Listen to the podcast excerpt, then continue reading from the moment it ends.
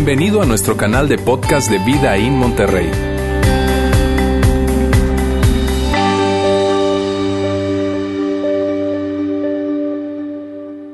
Hoy estamos arrancando esta serie titulada Guardianes de la Inocencia.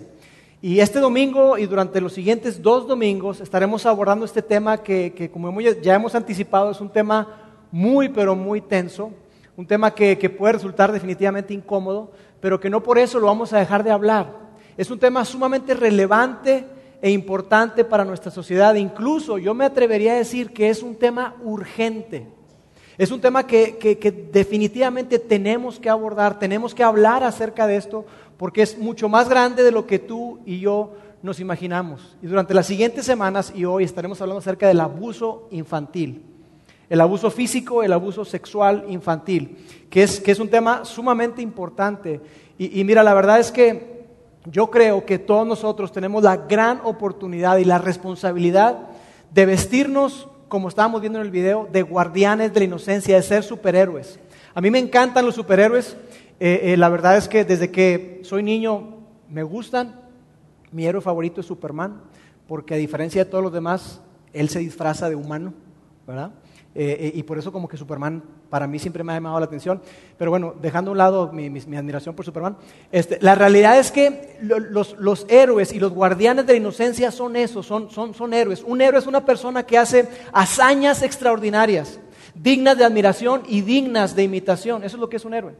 Y un héroe es una persona que, que defiende la causa del más débil, defiende la causa del inocente.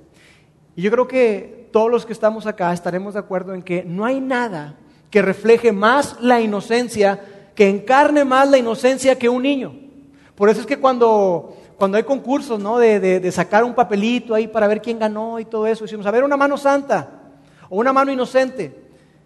Y no pasa el tipo así, todo cuadrado, con, barba de candado que parece narco. Él no pasa, ¿verdad? ¿A quién, ¿A quién es el que pasa? El que pasa es el niño, porque es, es la mano inocente. Tú y yo estaremos de acuerdo en eso, que, definitivamente los niños tienen algo especial, tienen esa, inocencia. Y, tú y yo tenemos que estar atentos a, cuidar y a proveer para la vida de nuestros hijos, para la vida de los niños y poder defender y levantarnos como guardianes de la inocencia de los niños. Y así como hay héroes, también hay, villanos en los cómics, en, las, películas y por supuesto en la vida real, están esas personas, esos villanos que son eh, eh, los personajes que todo el tiempo están pensando en hacer el mal. Todo el tiempo están pensando en dañar y están pensando, maquinando, ideando cómo hacer para lastimar, cómo hacer para agredir, cómo hacer para causar daño. Y eso es lo que hacen los villanos. Y tanto héroes como villanos, todos tienen un trasfondo, todos tienen una historia. Y en muchas de las historias de los cómics y las, películas nos damos cuenta del trasfondo tanto de los héroes como de los villanos. A veces no nos damos cuenta mucho de los villanos, pero todos tienen un trasfondo. Y, nos damos cuenta que de algo que ocurre cuando vemos esta lucha entre héroes y villanos. Y es esto que vamos a colocar acá, que la maldad es una fuerza activa que crece entre menos presión hago contra ella. La maldad es una fuerza activa, no, no permanece quieta. Siempre está trabajando, siempre está ideando y entre menos presión tú y yo coloquemos sobre eso, más crecerá la maldad. Y tú y yo lo sabemos en nuestra vida. Hay áreas en nuestra vida que tenemos que tratar. Hay cosas que, asuntos que a veces no dejamos ahí por un lado. Y, pero entre menos presión hagamos por eso, más crecerá en nosotros y con la maldad ocurre exactamente lo mismo. Entre menos presión ejerzamos tú y yo, entre menos demos pasos para combatir la maldad, la maldad crecerá más y más. Y cuando vemos eh, eh, la historia de, los villanos, muchas ocasiones podemos darnos una idea de, por qué actúan como actúan. De alguna forma explica, no justifica, porque nada justifica, pero de alguna forma nos, nos da como una explicación de por qué es que ellos se comportan de esa manera. Y lo que descubrimos muchas ocasiones es lo siguiente, que es común que los villanos crezcan en medio de traumas no resueltos durante sus años de formación. En esos primeros años donde, donde hay inocencia, donde hay ternura, donde hay que, que si como una plastilina que los están amoldando, hubo algo, hubo algún trauma, alguna situación que vivieron. Y no digo que siempre es el caso porque hay personas que son malas porque sí, ¿verdad? Pero muchas veces estos, personajes atravesaron algo que les, que les, hizo cambiar, que les hizo darse cuenta de, y, agarraron una, una actitud equivocada, porque dijeron, ¿sabes qué? Yo me tengo que cobrar. Alguien me tiene que pagar. Yo tengo que vengarme por eso que me hicieron, por eso que me arrebataron. Siempre hubo algo que ocurrió. Y mira, hace, hace tiempo yo recuerdo la historia de, de una persona que, que, fue adoptada, un joven. Y, y, me acuerdo muy bien porque se me grabó esta historia porque mi esposa y yo, como parte de nuestro plan de vida, ¿verdad? En algún momento dijimos que queríamos adoptar. Y, y este, esta, esta, pareja que, que, adoptó a este joven era un grupo de, de, de personas misioneros que tenían un corazón por, por, por los niños y entonces fueron a, una casa hogar y estuvieron invirtiendo su tiempo ahí, invirtiendo, invirtiendo su tiempo ahí. Y, se encariñaron mucho con un joven que estaba ahí. Y dijeron, oye, ¿por qué no lo adoptamos? Oye, sí, este muchacho, mira, este, ha, atravesado muchísimas cosas, es un buen muchacho, etcétera, etcétera. Entonces, después de un tiempo, ah, hicieron todo el trámite y adoptan a ese, a ese joven. Esta pareja tenía dos hijos biológicos. Y más chiquitos que, el joven. Entonces pasa el tiempo y entonces empezaron a notar algo extraño en el comportamiento de esos niños. Uy, qué raro que, de repente tienen comportamientos que, no van acorde a su edad. Y después de, investigar, de preguntar con los niños, se dieron cuenta que este joven, a quien ellos le abrieron las puertas de su hogar, las puertas de su corazón, a quien abrazaron como un hijo, estaba abusando sexualmente de los niños. Y cuando esos padres confrontan a ese joven y le dicen, pero ¿cómo es posible que hayas hecho eso? Nosotros te, dimos todo, te, te, abrimos nuestra casa, nuestro hogar, nuestro corazón. ¿Por qué hiciste eso? ¿Cómo pudiste? ¿Cómo pudiste violar nuestra confianza? ¿Cómo pudiste hacer eso con nosotros? Y ese joven respondió, desde que yo tengo memoria, alguien ha abusado de mí. Tengo años experimentando esto mismo. Yo no conozco otra cosa. No lo justifica, para nada. Pero sí, de alguna forma, explica. Y entendemos un principio que podemos ver en las historias y que podemos ver en la Biblia también. Y es este, que aquel que hiere ha sido herido. Por lo general, aquella persona que lastima, aquella persona que hiere, es una persona que ha sido herida por alguien más. Y por eso es tan importante que tú y yo hagamos algo al respecto. Porque si no, esto va a crecer y va a crecer. Porque una persona que ha sido herida, el día de mañana va a herir, va a lastimar. Una persona que ha sido abusada, eventualmente va a abusar. Y el problema cuando nosotros ignoramos esto es que estamos creando una atmósfera que, que ayuda, que promueve la inseguridad, que promueve que, este ambiente y que estas situaciones tan indeseables se repitan en nuestra vida. Pero como sociedad lo que hacemos es que, es que volteamos nuestro rostro y decimos, no, eso a mí no me va a ocurrir. Eso ocurre en otras partes, a mí eso no me va a pasar. Y cuando hay heridas, no las atendemos. Lo que hacemos es enterrarlas, hacerlas a un lado. Y muchas ocasiones lo que las personas hacemos es, es tratar de, de ahogarnos, y perdón de la, expresión, ahogarnos en, compras, en entretenimiento, en hobbies, en deportes, en un montón de cosas, pero no abordamos la situación, no hablamos de, de eso que nos lastimó. Y entonces arreglamos lo exterior, pero por dentro, en nuestro interior, estamos totalmente mal. Estamos ignorando la situación. Entonces, ¿por qué hablar? ¿Por qué hablar de este tema? Del abuso infantil en la iglesia. ¿Por qué hablar de esto aquí? Y tú puedes decir, mira Lauro, la verdad es que yo vengo aquí para que, para que me motiven, para que me inspiren, para que me hablen de fe, de amor, del amor tan increíble y la gracia de Dios. Yo vengo aquí para salir sintiéndome bien, viejo, no para que me hagas sentirme tan mal. ¿Por qué hablar de eso aquí?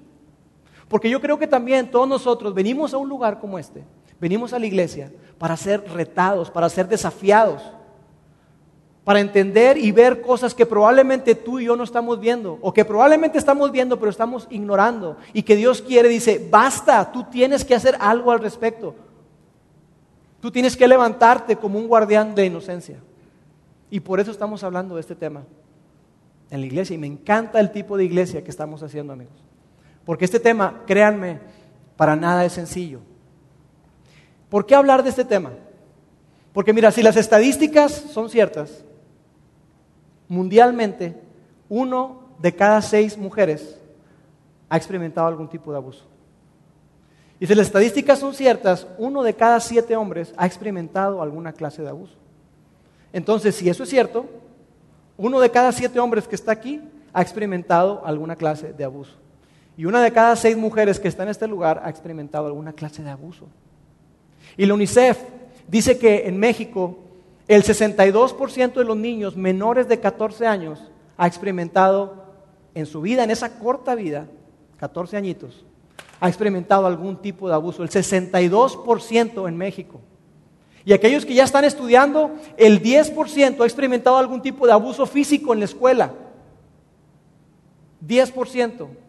6% de los niños menores de 14 años en México han experimentado abuso sexual.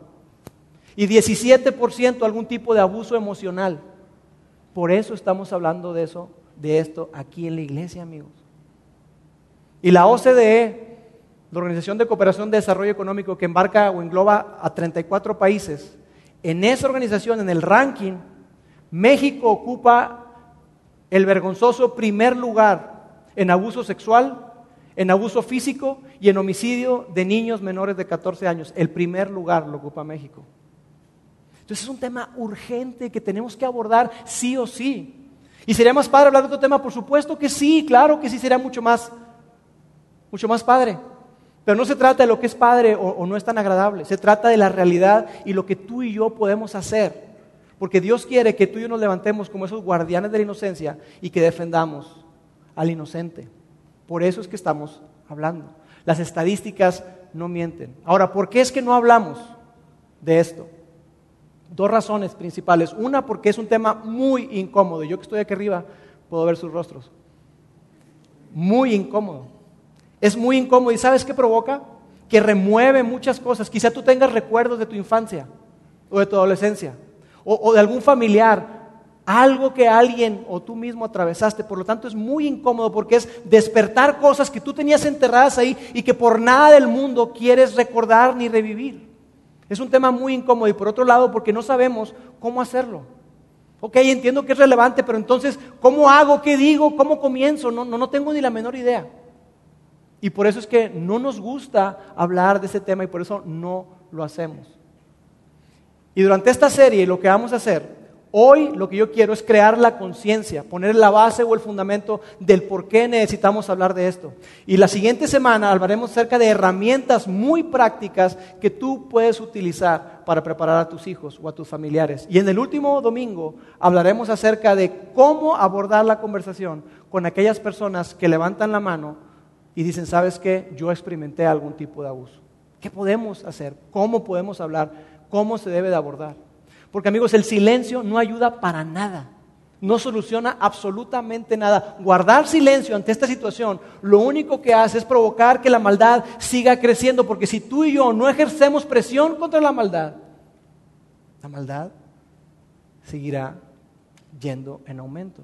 Y lo que vamos a experimentar como sociedad es una mayor descomposición social de la que ya tenemos. Y a veces pensamos que, los problemas que tenemos en México tienen que ver con la economía, tienen que ver con, con, la obesidad infantil, tienen que ver con la corrupción. Y claro que sí, todo eso es un problema. Pero no se habla del abuso sexual infantil, no se habla del abuso infantil y no se le invierte dinero. México es de los países que menos dinero invierte en ese tipo de cosas. Entonces, ¿cómo vamos a solucionar el problema? ¿Que lo arregle el gobierno? No lo va a arreglar. Tenemos que levantarnos tú y yo y cada uno de nosotros desempeñar el papel que nos corresponde. Necesitamos ser responsables de la vida de nuestros hijos y la gente que tenemos cerca. Porque guardar silencio no soluciona nada. Permanecer en secreto tampoco arregla nada. De hecho, tú y yo sabemos esto, estamos tan enfermos como nuestros secretos. Tú y yo sabemos el daño que provocan secretos. En una pareja, guardar secretos es letal. En una relación, guardar secretos es malísimo. En una familia, guardar secretos es muy malo.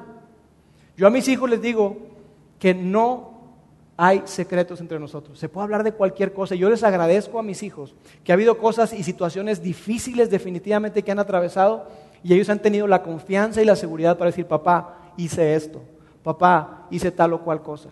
Con miedo, con, con reservas, pero lo hablamos.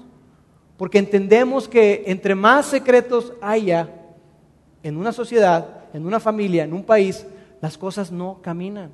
Por eso cuando salen cosas en nuestro país de desvíos de dinero y todo, es, no es posible esto. Los secretos hacen que se caigan edificios. Los secretos dañan. Los secretos son un cáncer.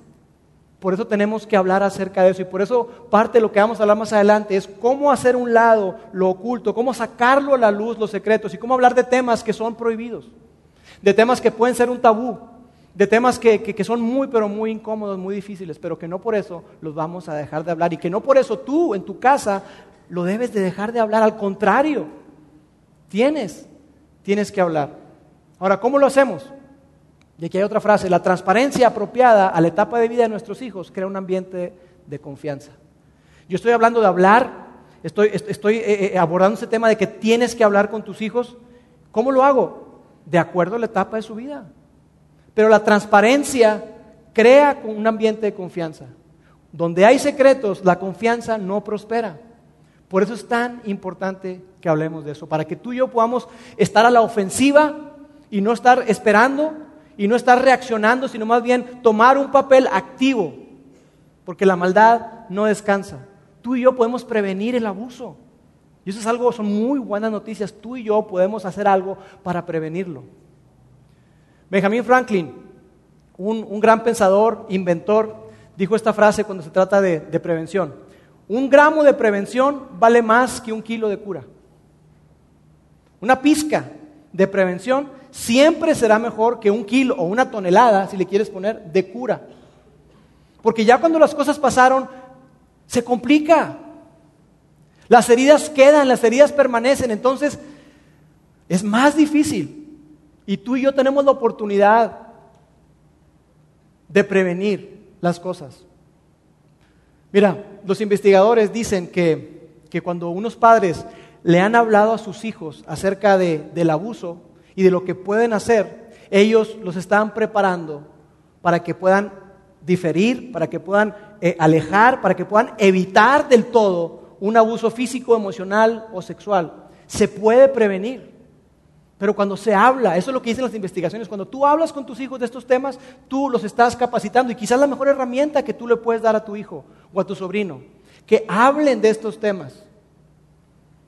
Y durante esta serie vamos a darte herramientas para que tú lo puedas hacer, porque estamos convencidos de que tú y yo tenemos que levantarnos como guardianes de la inocencia. Y mira, la idea principal del día de hoy, la idea principal con lo que yo quiero que tú te quedes y te lleves y guardes en tu corazón, es esta. Cuando no hablamos de temas difíciles en casa, creamos un ambiente inseguro y que atrae la maldad. Cuando guardamos silencio, no, no, ¿cómo vas a hablar de eso aquí en la casa? No, mi amor, no digas nada. Cuando tú no abordas temas difíciles en casa, tú estás creando un ambiente inseguro que propicia y que invita a la maldad. Entonces lo que tú quieres evitar, no lo estás evitando. Estás poniendo a tus hijos en una posición sumamente vulnerable, donde ellos no saben nada, no tienen ni idea de cómo se maneja, qué pueden hacer, y si alguien se acerca y les toca, no saben qué hacer. Pero tú y yo podemos instruirles, podemos ayudarles. Que aprendan, podemos entrenarlos. Ahora tú quizá te preguntas, bueno, ¿la Biblia tendrá algo que decir sobre esto? Claro que sí. Tiene muchísimo que decir sobre esto. De hecho, en una colección de, de dichos sabios que escribió un rey llamado Salomón, en un libro que le llamamos Proverbios, esa colección de dichos sabios, conocido como Proverbios, Salomón eh, eh, y otras personas escribieron cosas muy, pero muy eh, significativas, muy importantes que tienen que ver con este tema. Yo quiero compartirte un pasaje. Dice así, habla a favor de los que no pueden hablar por sí mismos. Garantiza la justicia para todos los abatidos. Y luego continúa, sí, habla a favor de los pobres e indefensos y asegúrate de que se haga justicia. Tú y yo, hoy, podemos jugar el papel de hablar por esos niños que no pueden hablar, de hablar por esas personas que, que no saben cómo defenderse, que no saben cómo reaccionar. ¿Cómo, qué, ¿Qué hago? Tú y yo podemos ser esas personas, esos guardianes de la inocencia, y por eso se llama así. Porque por sí mismos ellos no tienen la capacidad de defenderse, pero tú y yo sí. Podemos equiparlos, podemos instruirlos, podemos ayudarlos, podemos ser esa voz de esas personas que hoy por hoy no pueden hablar. Más adelante en, el Nuevo Testamento encontramos la historia de Jesús que escribió uno de sus biógrafos, Mateo. Y cuenta que, que, estaba Jesús con sus discípulos. Venía Jesús de hablarles acerca de la fe y les dice, mire, si su fe fuera tan pequeña como un grano de mostaza, ustedes le dirían a esa montaña, pásate para allá y se pasaría. Así de importante es la fe. Jesús les está enseñando acerca de eso. Y entonces, en medio de todo eso, los discípulos que a veces iban por otro lado, dicen, oye Jesús, ¿quién va a ser el más grande en el reino de los cielos? ¿Cómo está la onda ahí? ¿Quién es el más grande? Nada que ver, ¿verdad? Y Jesús les dice, miren, y agarra a un niño y lo pone ahí en el, en el medio. Y les dice, miren, a menos que ustedes cambien y sean como este niño, ustedes no entrarán en el reino de los cielos. A menos que ustedes tengan la inocencia, la humildad, el corazón tierno y noble como este niño, ustedes no entrarán en el reino de los cielos. Y después les hace un comentario y dice así, y cualquiera que recibe en mi nombre a un niño como este, me recibe a mí. Cualquiera que recibe a un niño como este. Acuérdate que en aquella época los niños no valían nada. Los niños a veces ni nombre se les daba porque no sobrevivían. Y Jesús fue un defensor y un precursor de los derechos de los niños y de las mujeres. Y aquí está. Hey, a menos que seas como un niño, no entrarás en el reino. Y, si tú recibes a un niño como este, humilde, tierno, que cree, que confía en mí, me está recibiendo a mí. Y después Jesús cambia, como que cambia de, marcha, y dice algo sumamente fuerte. Yo quiero compartir contigo. Mira lo que dice. A cualquiera que haga tropezar a alguno de estos pequeños, tropezar. Alguno de estos pequeños que creen en mí. Cualquiera que haga tropezar a uno de estos pequeños que creen en mí, más le valdría que le colgaran al cuello una piedra de molino, una piedra enorme, y que lo hundieran en el fondo del mar. Oye, qué severo, qué grueso. Así de serio es para Jesús este tema.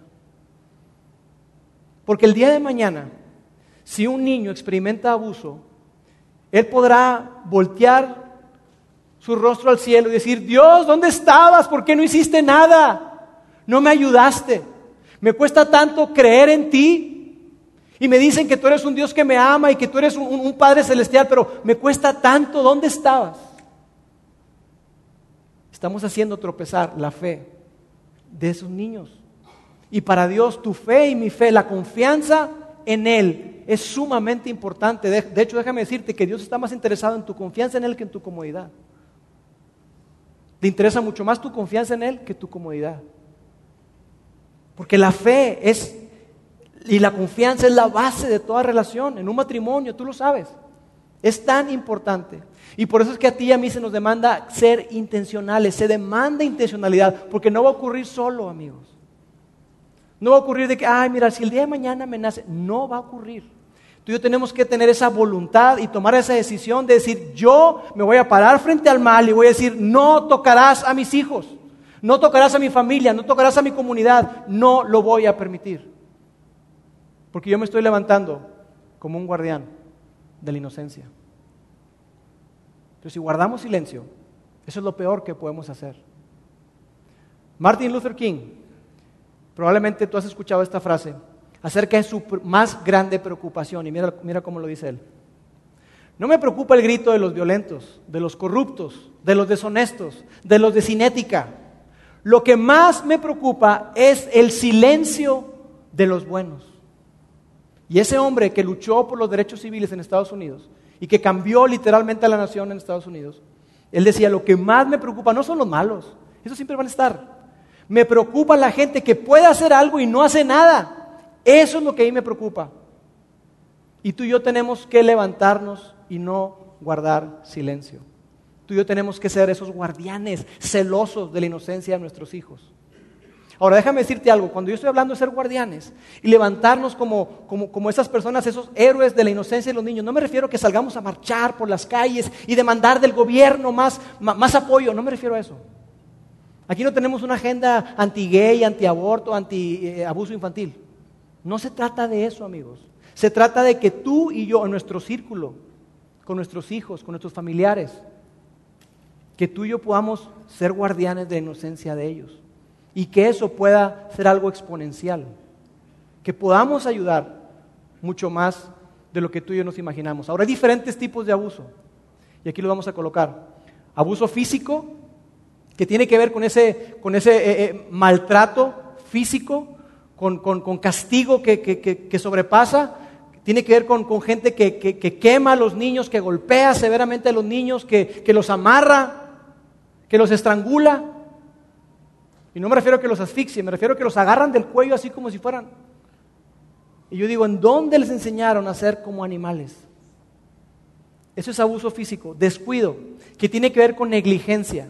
Cuando, cuando los padres no proveen para las necesidades básicas del niño, alimentación, vestido, salud, conexión relacional, supervisión, cuando no hay nada de eso, estás descuidando a tus hijos. Y muchas veces hoy, especialmente en nuestra cultura y nuestra sociedad, se nos habla de superarnos, se nos habla de alcanzar y darle a nuestros hijos lo que tú y yo no pudimos tener.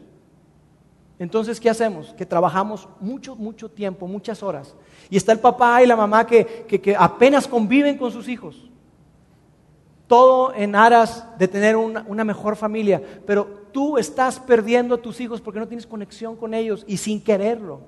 Probablemente tú estás abusando a través del descuido.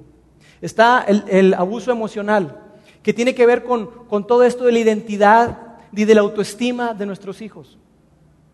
Porque en muchas ocasiones tú y yo tenemos preferidos, comparamos decimos, ¿cómo no puede ser como tu hermana? Mira, ella saca muy buenas calificaciones. ¿Cómo no puede ser como, como tu hermano que mira lo que hace? Comparamos, manipulamos y muchas ocasiones confundimos disciplina con humillación. Y entonces hay frustración en nuestra vida y la descargamos con nuestros hijos. Y entonces los castigamos. Pero disciplina tiene que ver con instrucción, tiene que ver con una lección. Si tú golpeas, si tú, si tú maltratas verbalmente a tus hijos y no lo atas con nada, no vas a lograr absolutamente nada. Golpear no ayuda. No ayuda para nada. Y vemos eso, ese abuso emocional, donde hay, hay una persona frustrada y descarga su frustración propia o, con alguna situación porque las cosas no van bien en la oficina y descarga su frustración y su odio a través de palabras, a través de actitudes. Y entonces llega, llega el papá a la casa y el niño va con él y tú, espérate, mijito, no, no tengo tiempo. No, quítate, te estoy diciendo que ya no, espérate. Estás rechazando al niño. Y después pasa el tiempo y, están ahí en la, en la mesa de, para cenar y el niño sin querer tumba la leche. Oh, pero ¿qué te pasa? Eres un inútil, no sirves para nada. Toda la frustración, todo el odio, todo lo que traes ahí dentro, lo descargas en el niño, porque él es más débil, no se puede defender. Pero ¿sabes lo que va a ocurrir? Que ese niño va a llegar a la escuela y se va a agarrar al más débil y le va a hacer exactamente lo mismo. Se va a aprovechar de él y va a ser un bully. Porque eso es lo que está viendo en casa. Eso es lo que él está aprendiendo en casa. Ese es el abuso emocional. Y por último, el abuso sexual, que tiene que ver, por supuesto, con violación, con incesto, tiene que ver con, exponer los genitales, tiene que ver con contacto físico o no necesariamente con contacto físico. A veces pensamos que el abuso sexual tiene todo que ver con contacto físico. Pero si alguien expone a un niño a pornografía, eso es abuso sexual. Si alguien le dice, mira, no va a pasar nada, ni te voy a tocar, pero quítate la ropita, y te voy a tomar fotos. Eso es abuso sexual. Y no hubo ningún contacto físico. Pero le está arrebatando la inocencia a ese niño que no tenía por qué saber nada de eso. Ponerlo a ver pornografía está pésimo. Pésimo para un adulto, peor para un niño.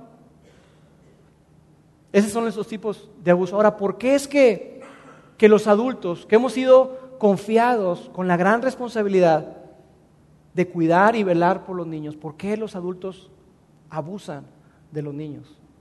¿Por qué? Hay diferentes causas y quiero enumerarlas aquí. crisis financieras, las cosas no van caminando bien, hay frustración y como decíamos ahorita, se desquitan con el niño, se desquitan con el más débil. Falta de madurez y esto lo vemos constantemente. Padres que, que les falta inteligencia emocional, que no saben controlarse, que no se conocen y que no pueden eh, eh, dominarse, no tienen dominio propio. Y entonces esa falta de madurez los lleva a maltratar a los niños físicamente o verbalmente. Y se la pasa pidiendo perdón, probablemente. Hijito, perdóname, perdóname, perdóname, perdóname, perdóname. Pero todo el tiempo están abusando. Falta de madurez, falta de conocimiento. No saben distinguir entre lo que es disciplina y lo que es castigo, o lo que es disciplina y es, lo que es instrucción y humillación. Expectativas no reales. Eso tiene que ver con todo lo que ocurre cuando en una familia, por ejemplo, eh, eh, fallece uno, uno, de los cónyuges y, o, simplemente se divorcian, se separan, hay una separación y entonces ya no está papá en la casa. Y la mamá, sin ningún otro afán, sin querer lastimar ni nada, pero hace comentarios como estos. Papito, al niño de 10 años o 9 años, papito, pues déjeme decirle que, que ahora usted, mi hijo, usted es el hombrecito de la casa, ¿eh? Y usted tiene que ayudar y que... No, él no es el hombrecito de la casa, él es el niño de la casa. El hombre ya se fue, él no es el niño de la casa. Y cargamos y pretendemos que tenga una madurez que el niño no puede tener y no puede manejar, le cargamos la mano.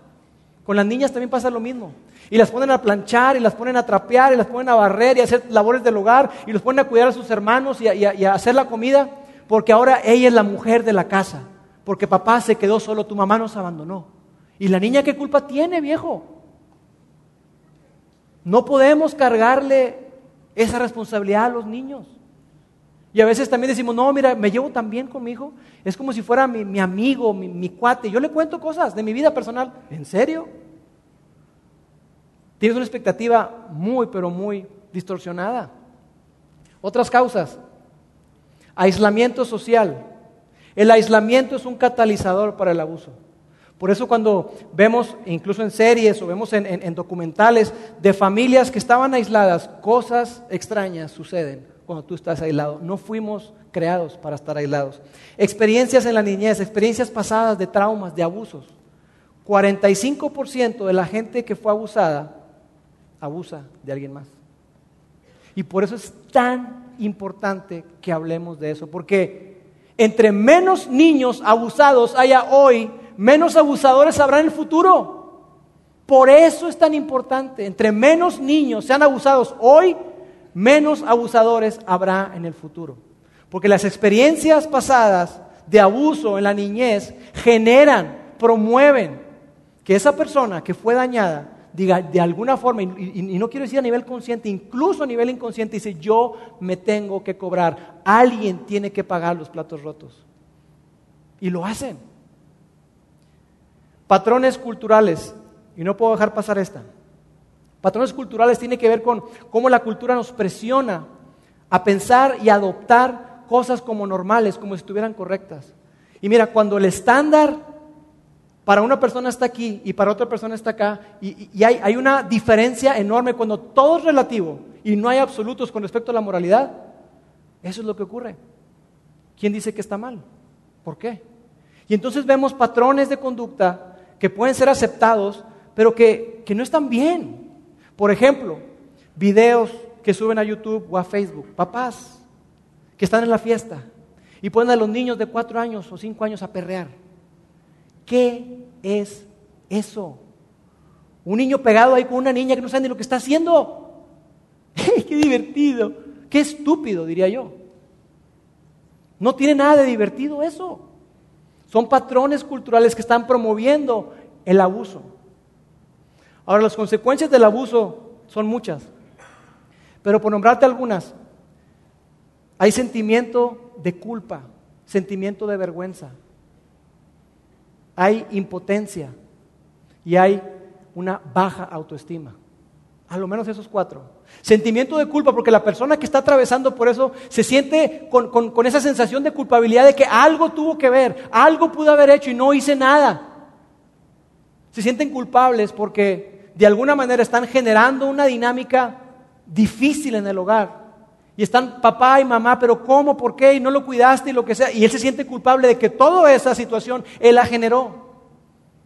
Y muchas veces los papás no ayudamos porque hacemos preguntas como, pero a ver, pero ¿por qué? ¿Y tú qué hiciste? ¿Y qué hace ahí? ¿Y por qué? No. El responsable de un abuso siempre, siempre, siempre será el adulto, no el niño. Siempre. ¿Y sabes lo que dicen los abusadores? La gente que ha sido acusada de pedofilia. Es que ella me sedujo. Es que él me sedujo. Un niño de cuatro años, de cinco años, por Dios. ¿Cómo puedes decir eso? Pero eso es lo que ellos dicen. Entonces se sienten muy, pero muy culpables, sentimiento de vergüenza. Todo eso es lo que, lo que conlleva. Impotencia, ¿por qué? Porque, porque no pudieron hacer nada, porque tienen que guardar un secreto, porque los manipularon, para que guarden el secreto, para que no digan nada. Ese va a ser nuestro secreto. Y cargan con esa impotencia. Y cuando a veces finalmente salen a la luz y dicen las cosas, los familiares o los padres dicen, pero ¿cómo se te ocurre hablar así de tu tío fulano? ¿Cómo dices eso de tu abuelito? Y amigos, no hagamos eso.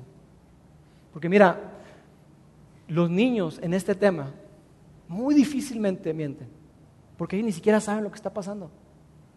No saben si fue bueno o fue malo, simplemente pasó. Y, papá se sintió como que, escúchalos, escúchalos. Tenemos que escuchar a nuestros hijos. Cuando no ocurre eso, lo que ocurre es una baja autoestima y esos niños se convierten en, adultos que el día de mañana tienen pensamientos suicidas, tienen, eh, padecen depresión y son personas que, que se hacen daño y sienten que no son dignos de ser amados por nada ni por nadie, ni siquiera por Dios. No son dignos de ser amados. Así es como se sienten ellos. Tienen una autoestima muy, pero muy baja. Por eso te repito, cuando no hablamos de asuntos difíciles en casa, creamos un ambiente inseguro y que atrae la maldad. Tenemos que hablarlo. Sí o sí, tú y yo tenemos que tener conversaciones con nuestros hijos, con nuestra, familia acerca de ese tema. Algunos mitos respecto al abuso. Los niños corren menos riesgo que las niñas. Las estadísticas dicen que eso no es cierto. Es muy similar el número. 17 y 14%. Muy similar, tanto niños como niñas son víctimas de abuso. Ese es un mito. Hay más riesgo con extraños. Y mira, esto es tan importante porque tú y yo entrenamos a nuestros hijos, ¿no es cierto? Y le decimos, oye, si alguien te da un chocolate, un dulce o algo, no se lo recibas. No te vas a subir al carro con alguien que no conoces. Corre y cuéntaselo a quien más confianza le tengas. Dile no al extraño. Pero ¿sabías tú que los casos de abuso sexual el 4% son cometidos por extraños. 4%. ¿El resto sabes quién lo comete? Padres biológicos, familiares cercanos, amigos, vecinos. 13% los padrastros, que muchas veces no, el padrastro o madrastra, no. 13% los padrastros. Todo lo demás, familia, amigos o vecinos. No son los extraños, eso es un mito. Y por eso es tan relevante, porque, oye, entonces, ¿cómo le hago? O sea, ¿con quién estoy seguro? Tenemos que hablar y preparar a nuestros hijos, tan sencillo como eso. Las mujeres no abusan, las mujeres también. En un porcentaje mucho menor, pero también 12% de los abusos son cometidos por mujeres. Solo los adultos abusan. 15% de los abusos son cometidos por adolescentes. Que que están despertando a todo este asunto hormonal y, y, ocurre. Tienen, están expuestos a, material y cosas. Entonces, no solamente los adultos abusan. Por eso es que es tan importante que tú y yo creemos un lugar seguro, un entorno, un ambiente seguro, donde nuestras casas se puedan hablar de cualquier cosa, de cualquier tema. No importa cuán difícil sea, se puede hablar en casa con respecto a eso. Sí se puede, se puede hablar en casa. Tu chamba y la mía, tu trabajo y el mío, es crear ese entorno, ese ambiente seguro. Porque los niños se confunden cuando tú y yo nos escandalizamos. Y cuando vienen a hablar de algún tema que tiene que ver con sexualidad, no, ¿qué? Espérate, no, no digas eso, no, cállate, no digas nada. Los niños se cierran. Claro que por dentro puedes estar brincando y revolcándote, ¿verdad? Pero tú tienes que tener la apertura para, ah, sí, a ver, cuéntame más. ¿Y cómo fue? Tenemos que ser muy astutos, muy inteligentes. Y tenemos que poner reglas claras. Mira, en mi casa, en mi casa, mis niñas y mis hijos, mi hijo varón, no se van a casa de un amiguito que tenga un hermano mayor. No se van. ¿Y me ha causado conflictos? Por supuesto que sí. Pero papá, voy a ir a casa de Renata. No me importa, mijita. Pero es que no importa, no vas a ir. ¿Pero por qué, papá? Porque tiene un hermano mayor. Y luego, yo sé lo que te digo, no quiero, porque mira, papá, papá. Bueno, difícil, sí. Pero cuando se trata de mi familia, yo voy a defender la inocencia de mis hijos como un perro. Yo no, yo no pienso quedarme parado, yo no pienso quedarme callado, yo voy a hablar. Amigos, este asunto del abuso infantil es un fenómeno de descomposición social tremendo y en México más. Por eso es tan importante que tú y yo abordemos este tema y hablemos acerca de él. Imagínate cómo sería tu familia, cómo sería tu vida, de tus familiares, de tu gente cercana, si tú estás convencido de que estás entrenando y preparando bien a tus hijos y a tus sobrinos, a tus nietos, para que ellos no sufran abuso porque puede ser evitado. Claro, hay casos en donde el niño no puede hacer nada, pero tú puedes evitar mucho, podemos hacer muchísimo. Imagínate cómo sería. Imagínate cómo sería nuestra sociedad si hay menos niños abusados para que no se conviertan el día de mañana en gente que abuse.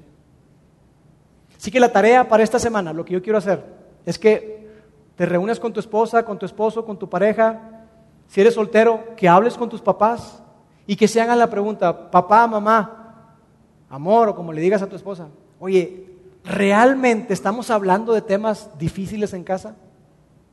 ¿O solamente estamos hablando de cosas de superficie? ¿Estamos tocando esos temas difíciles? Piénsalo, ten una conversación esta semana. Esa es la tarea que yo les dejo, porque miren, y con esto termino. Los niños son como esta caja sellada. Y aquí dentro está la inocencia de los niños. Y tú y yo tenemos que tener la capacidad para lograr que esta caja permanezca cerrada y que no venga una persona y que la destape cuando los niños no tienen por qué conocer, experimentar y vivir cosas que no van acorde a su edad. Tenemos que ser celosos y guardar la inocencia de nuestros niños, de nuestros hijos. Que esta caja que representa la inocencia permanezca sellada. Esa es tu responsabilidad y es mi responsabilidad. Y eso es lo que un guardián de la inocencia hace. Permíteme orar. Dios, te doy tantas gracias porque, Padre, tenemos la libertad para hablar de estos temas incómodos definitivamente en un lugar como este, como la iglesia. Pero gracias, Padre, porque tú nos has llamado a cada uno de nosotros a ser defensores, a ser guardianes de la inocencia de los niños, de esos que no pueden hablar, que no pueden expresarse, que no pueden, no pueden eh, manifestar las dudas o lo que está ocurriendo. Señor, ayúdanos a ser valientes y a levantarnos como esos guardianes de la inocencia de los niños. Ayúdanos, Dios, a tener la capacidad para tener ese tipo de conversaciones difíciles en casa. Dios, ayúdanos a tener la capacidad de amar mucho más de lo que amamos a nuestros semejantes, de proteger, de proveer, de cuidar a aquellos niños que son hijos de amigos, de familiares nuestros, Padre. Que cuando veamos algo no permanezcamos callados, que alcemos la voz y que seamos guardianes de su inocencia. Te lo pido en el nombre de Jesús. Amén. Gracias por haber escuchado este podcast de Vida en Monterrey. Si deseas escuchar estos mensajes en vivo, te invitamos a que nos acompañes todos los domingos a nuestro auditorio. Para más información sobre nuestra ubicación y horarios, entra a vidainmty.org